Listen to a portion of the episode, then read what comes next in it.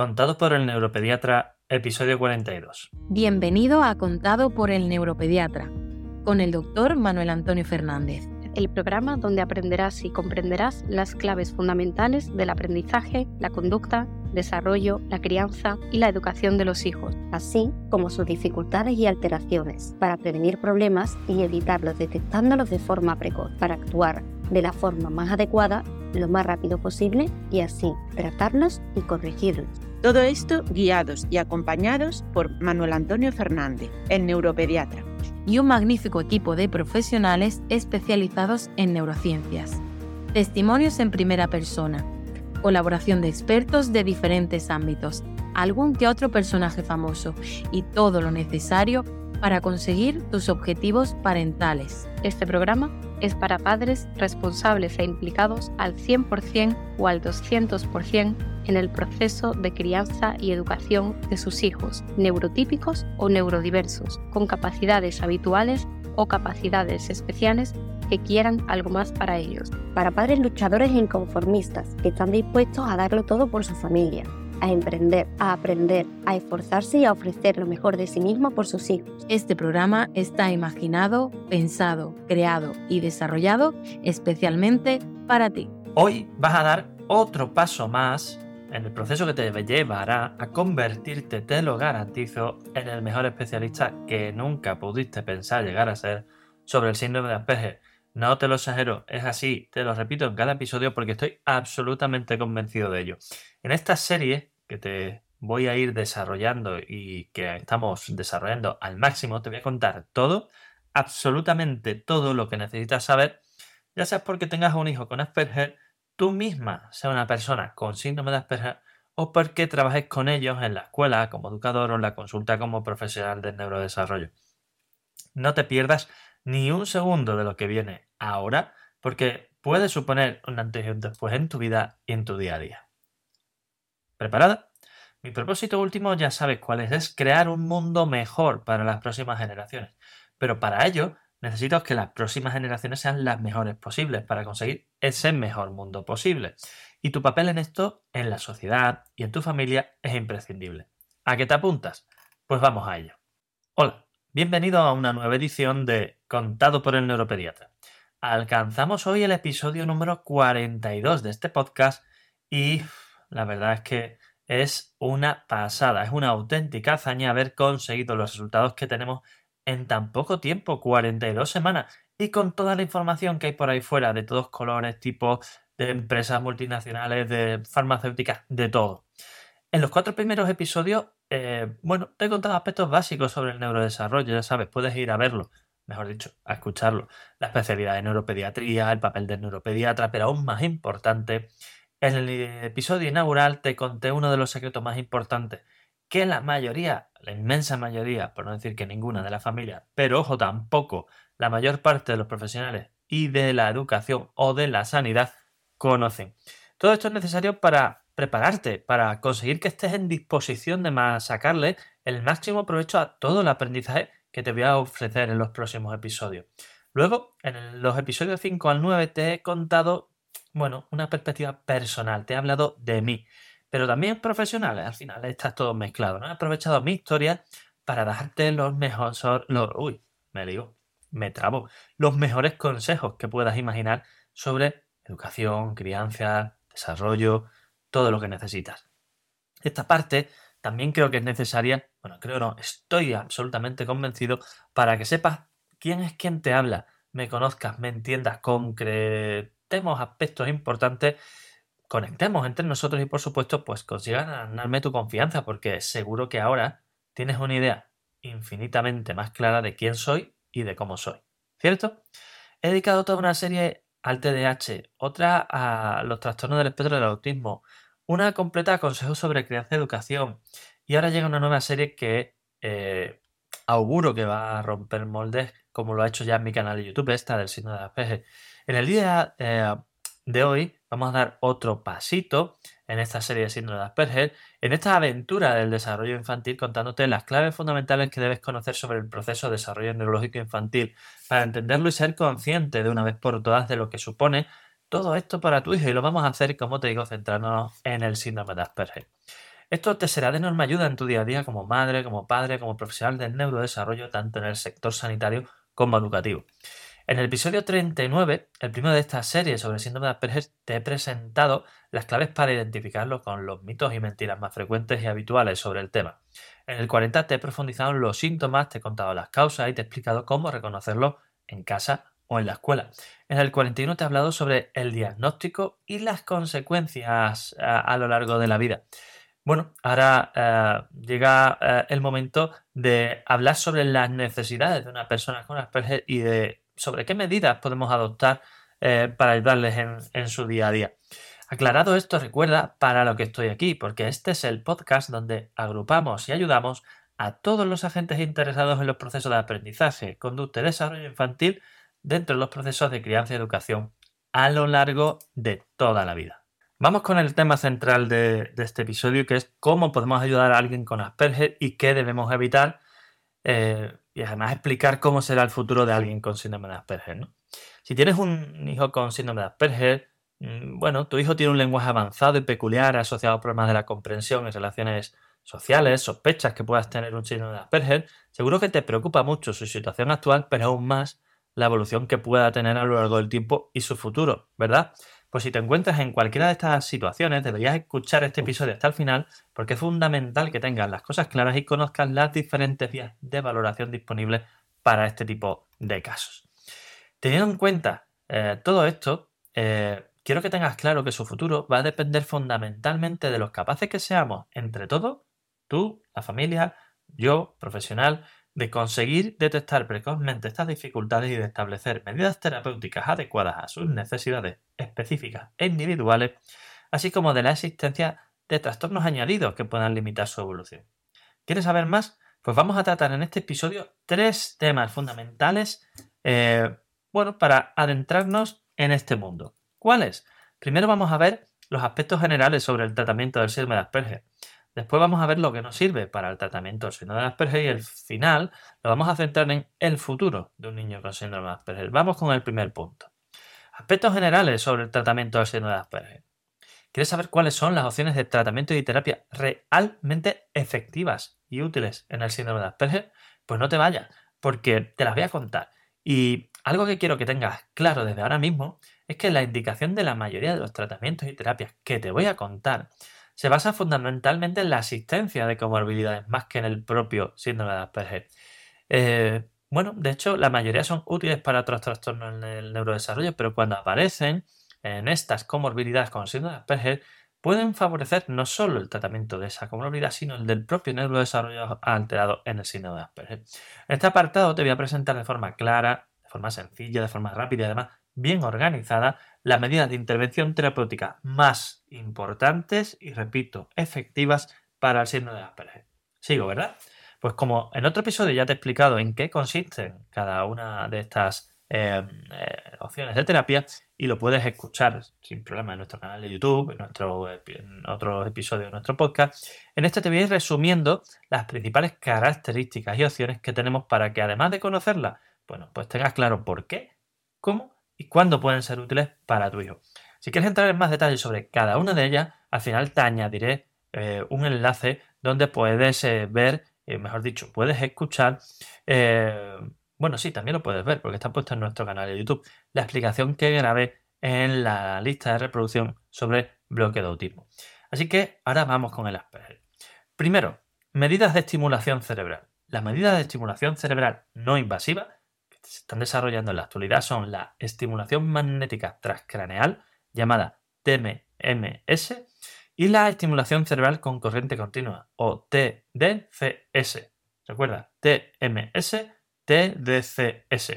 Mediante diferentes procedimientos, la primera aplicando campo magnético y la segunda, la TDCS, aplicando corriente continua, eh, bueno, pues tienen la capacidad de potenciar los procesos metabólicos directamente relacionados con el funcionamiento de las neuronas y los circuitos neuronales para así favorecer su actividad, su remodelación, su desarrollo y su maduración, de manera que aplicándola a unas áreas concretas del cerebro, podemos conseguir que estos procesos sean mucho más eficientes y específicamente en, el proceso de neurodesarrollo de cualquiera de estos problemas.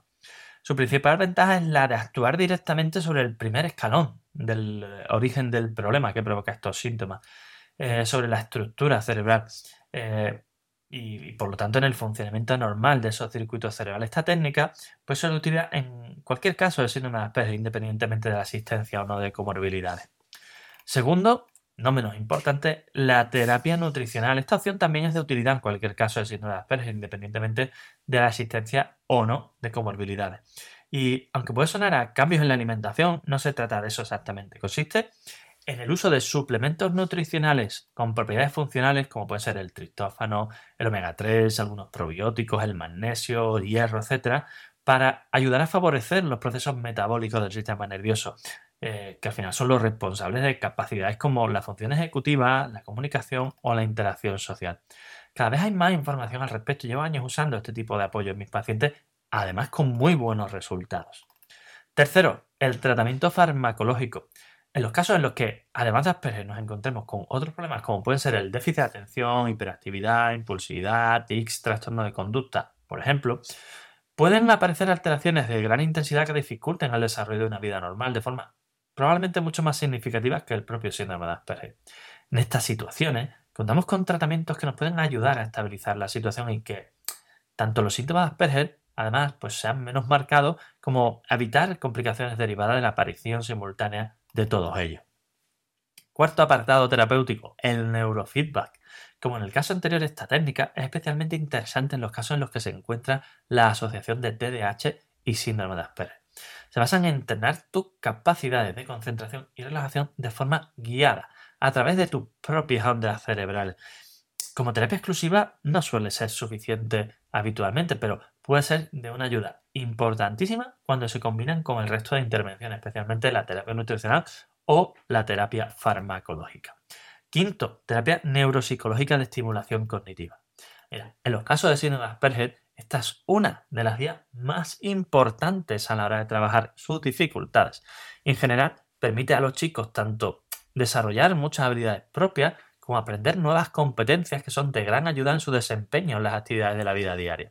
La estimulación cognitiva tiene como fin desarrollar y potenciar las diferentes funciones operativas que nuestro cerebro necesita para alcanzar un rendimiento óptimo en aspectos fundamentales como pueden ser el aprendizaje, las conductas, las relaciones sociales o las emociones.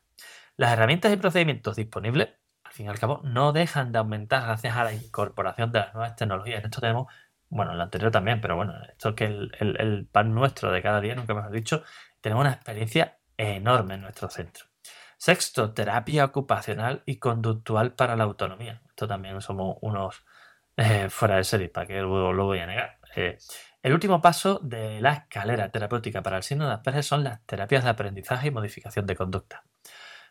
Una, bueno, mejor dicho, un buen plan de terapia ocupacional y de conducta, tanto individual como grupal, eh, se basa en entornos reales y con compañeros neurotípicos. Esta es una de las mejores alternativas terapéuticas para los eh, niños con síndrome de Asperger. Al final, la combinación de todas estas herramientas y aquellas específicamente adaptadas a las comorbilidades presentes en cada persona, pues acaban resultando la estrategia perfecta para ayudar a los chicos en todas sus necesidades. Y con esta base podemos ir directamente eh, al apartado número 2, que, es donde te voy a contar lo que no sirve para el tratamiento del síndrome de Asperger. Y bueno, podría decirte que esto es tanto o más importante que los anteriores, para que no te engañes. Bueno, ahora lo veo. Si tienes un hijo con Asperger, nadie mejor que tú va a saber cómo se vive esa situación. Yo no voy a venir ahora a descubrir América ni a contarte lo que se siente. Lo quieres más que nada en este mundo y por supuesto estás dispuesta a hacer cualquier cosa por él. ¿Sabes cuál es el problema? Pues que igual que yo, todos lo saben muchos desaprensivos y sinvergüenzas que intentan buscar la forma de aprovechar esa buena voluntad. Lo peor es que en muchas ocasiones aprovechan vuestra desesperación para inventarse algún tipo de estafa con la que engañarte y de paso sacarte todo lo que pueda, claro. A lo largo de mi carrera me he encontrado muchos de esos timos que hoy en día, bueno, se llaman así, pues en el argot fino, se llaman fakes, ¿no? Eh, me duelen muchísimo y quiero hacerte una lista de las más habituales para que no caigas en ello. Te recomiendo que no te la pierdas para no perder tiempo, dinero, eh, esfuerzo, eh, ánimo, etcétera, ¿vale? Así que en este apartado te voy a presentar y a desmontar los principales bulos sobre el tratamiento del síndrome de Asperger para que no caigas en ello o entiendas por qué no te han funcionado. Y ojo, la mayoría de estos son exactamente igual de válidos para el resto de los trastornos del desarrollo, TDAH, autismo, etc. Comenzamos. Primero, las dietas de exclusión de alimentos. Mira, no hay ninguna dieta, repito, ninguna que haya demostrado la más mínima eficacia en la mejoría de los síntomas del síndrome de Asperger. Si a esto añadimos las carencias nutricionales que pueden ocasionarse con esta dieta, si no están seguidas por un verdadero experto en nutrición infantil, es muy probable que hagamos al final mucho más mal que bien. Segundo, los tratamientos para eliminar metales pesados del cuerpo y depurar el hígado. Todo esto que te venden ahí, como parece que te están vendiendo el, el crecepelo del antiguo este y el elixir mágico, etc. Exactamente igual que en el autismo, eh, voy a empezar insistiendo en que los metales pesados no son la causa del desarrollo del síndrome de Asperger ni de ningún otro trastorno del neurodesarrollo. Así que poco sentido tiene, por lo tanto, realizar cualquiera de estos tratamientos supuestamente detoxificadores, depuradores, limpiadores, etc. Por otro lado, las cantidades que se pueden ingerir hoy en día en la dieta son mínimas y están perfectamente controladas. De verdad, no caigas en esto ni tires el dinero en pruebas, terapias y en toda esta estafa. Ni metales pesados en el pelo, ni metales en suero, en sangre, eh, para adaptar la alimentación. Eh, no, no, no. Todo esto es un auténtico bulo. Tercero, el hipoclorito. Bueno, famoso. Este bulo se puso de moda con el autismo y luego han surgido, bueno, muchas variaciones o variedades que eh, también han querido venderlo para el síndrome de Asperger. Supuestamente también sirve pues, para el cáncer y bueno, yo qué sé, para, para qué cosa. No, no te crees ni una sola palabra de lo que dice el tal para mí es este y toda su legión de acólitos, porque con todas las letras son una pandillas de estafadores. Cuarto, homeopatía y flores de Bach. No hay absolutamente ningún estudio científico en el mundo que haya encontrado mejoría en los síntomas de los chicos con síndrome de Asperger que toman homeopatía flores de Bach. No lo digo yo, solo por la teoría además. Eh, hace tiempo ya que estudié, analicé y experimenté con estas cosas sin la más mínima evidencia de resultados. Así que, resultado mío, no los uso, no los recomiendo. No he visto ningún beneficio en ningún paciente. Quinto, terapia visual comportamental.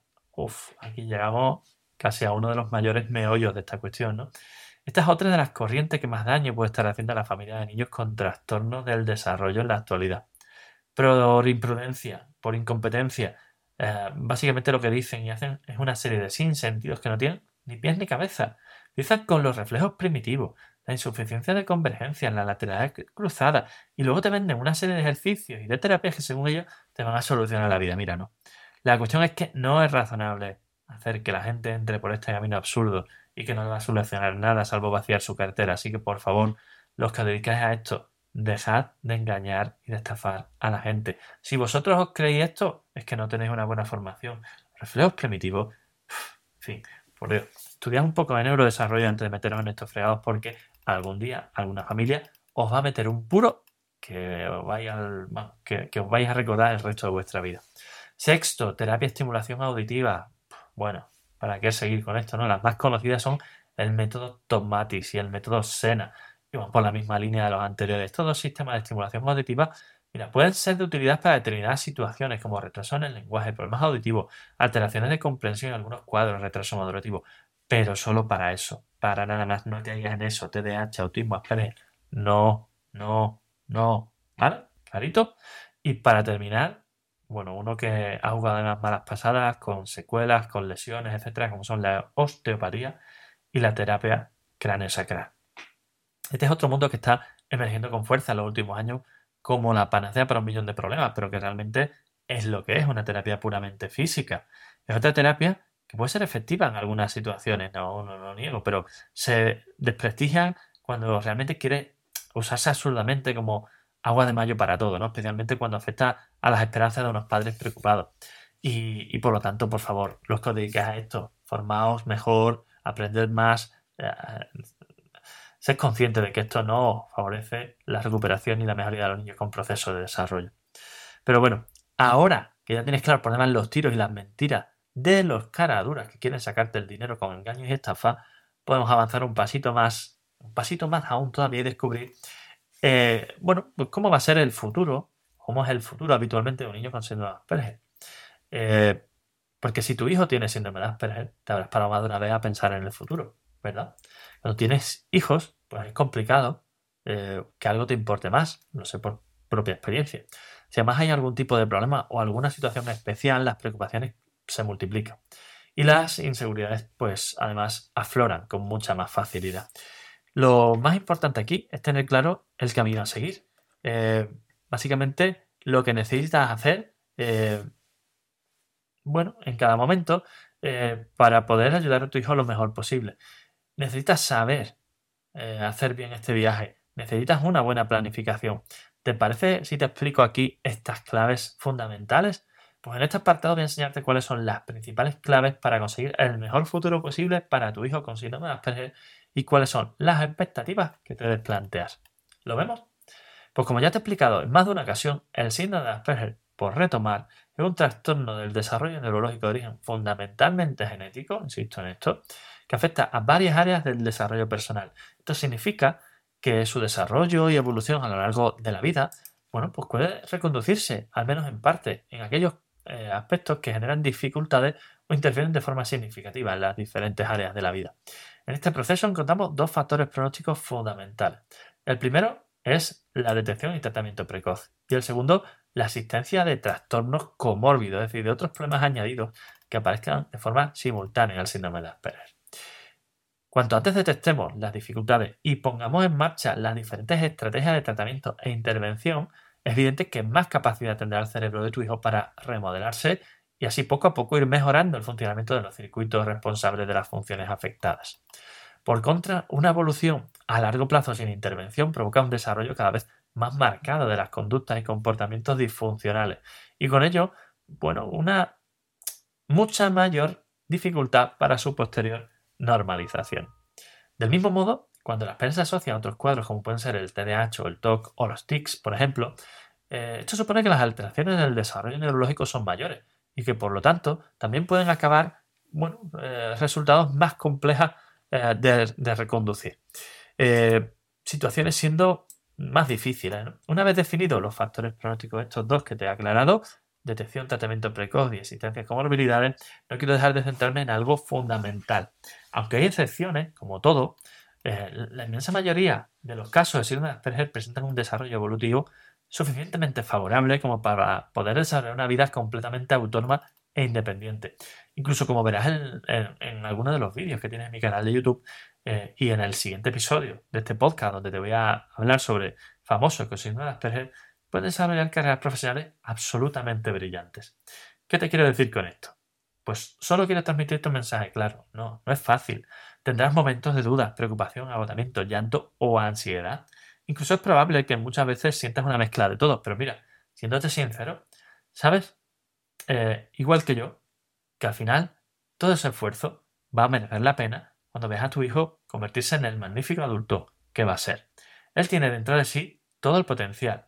Conviértete en su maestro, en su guía, eh, en su sherpa, eh, en, el acompañante del camino de la vida para que consiga su objetivo. Una vida plena y feliz. Bueno, ¿qué me dices? ¿Te ha molado este episodio número 42 de esta serie de episodios sobre síndrome de Asperger? Y como te decía en el episodio inaugural, te emociona y te hace liderar la posibilidad de convertirte en un padre pro, en un padre top, que ya me lo habéis dicho varios en la consulta, para ayudar a tu hijo en su proceso de desarrollo, estás más que invitada a este ilusionante camino. Ya ves cómo lo estamos haciendo, avanzando con consejos, con información, con sugerencias, con relaciones y ayúdame en este camino. Dame una valoración positiva en Spotify, cualquiera de los canales en los que tenemos nuestro podcast y sobre todo compártelo con todos aquellos eh, amigos, conocidos, grupos de WhatsApp y demás, donde sepas que hay padres que quieren aprovechar sus conocimientos para sacar el máximo partido en el desarrollo de sus hijos. Te lo van a agradecer, te lo garantizo. Y si quieres profundizar en alguno de los puntos que hemos tratado o necesitas ayuda para la evaluación, el diagnóstico, la terapia o el tratamiento, ya sea presencial u online, de problemas de aprendizaje, conducta, maduración, desarrollo, relaciones sociales o autoestima, así como para situaciones específicas como puede ser el TDAH, la dislexia, las altas capacidades, eh, el retraso moderativo, el autismo, el propio Asperger, la epilepsia, la migraña o los trastornos del sueño, ponte en contacto ahora mismo con nosotros en elneuropediatra.es. Ahí también vas a encontrar cientos de artículos de gran claridad eh, sobre estos temas. Vas a encontrar guías de apoyo. También tienes nuestra web de formación academiainam.com. Cursos gratuitos, talleres gratuitos para padres, otros cursos de formación. Lo tienes todo. Y no lo olvides. YouTube, Facebook, Twitter, X, como se llama ahora, Instagram, LinkedIn y hasta TikTok. Estamos en todos. No puedes pedir más. Contacta con nosotros en cualquier red social porque te responderemos. Y no lo olvides, el neuropediatra.es. Hasta el próximo episodio y un muy fuerte abrazo.